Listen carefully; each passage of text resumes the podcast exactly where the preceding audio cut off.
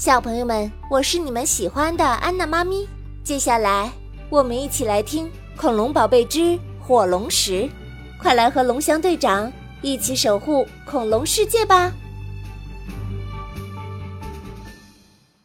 第十八集：勇敢善良的蛋宝。按照商定好的日期，海盗们果真在次月的月中再次登陆。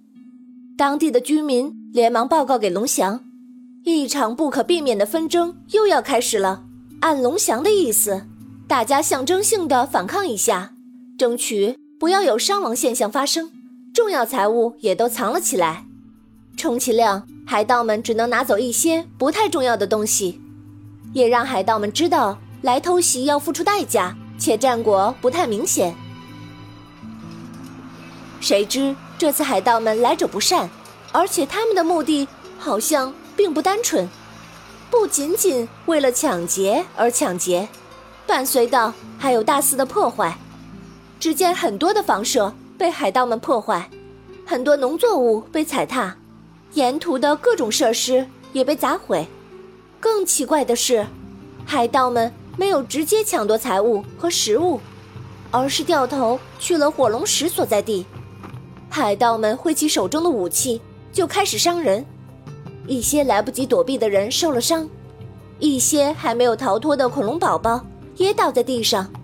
现场混乱极了，有前来抢救的，也有抵御海盗的，等等。混乱中，受伤的人和恐龙更多了。就在一发不可收拾的时候，蛋宝突然出现在海盗面前，面对这个勇敢的恐龙。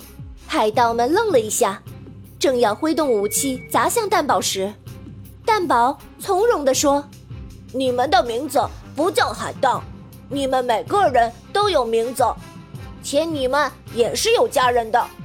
你们关爱自己的父母，疼爱自己的孩子，对吗？”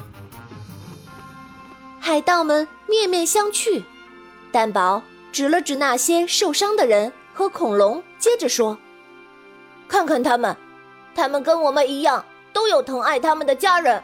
他们受伤流血后，家里人也会心疼流泪，就像你们心疼自己受了伤的孩子一样。海盗们看着受伤的人们，不由自主地放下了手中的武器。蛋宝向前一步，接着说：“其实受伤的不只是人类和恐龙，花花草草、万事万物也是有生命的。”我们共享一片乐土，就要爱护它。破坏大自然，对我们每个人都没有好处。听完这一席话，有些海盗低下了头。蛋宝继续说：“如果你们需要食物，我们恐龙族群可以省省口粮，留给你们。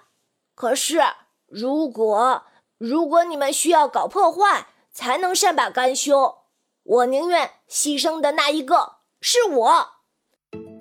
风铃抢先一步护住蛋宝，说：“蛋宝不可以。”这下轮到海盗们不知所措了，他们定在那里。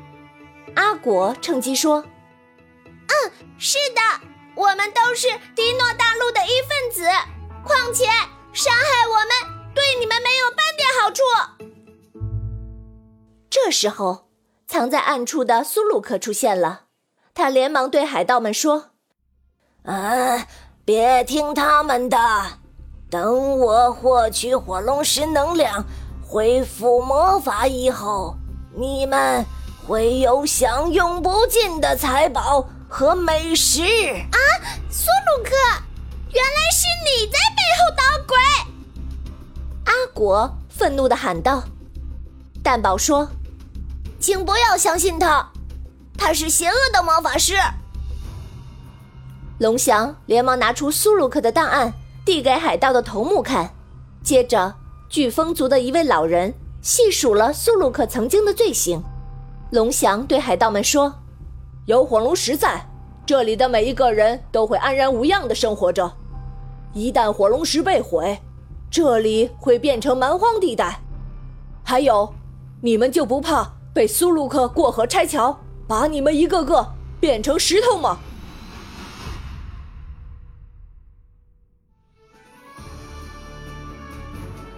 今天的中华恐龙园原创 ip 改编故事恐龙宝贝之火龙石到这里就结束了想要揭秘神奇的侏罗纪世界就来常州中华恐龙园吧。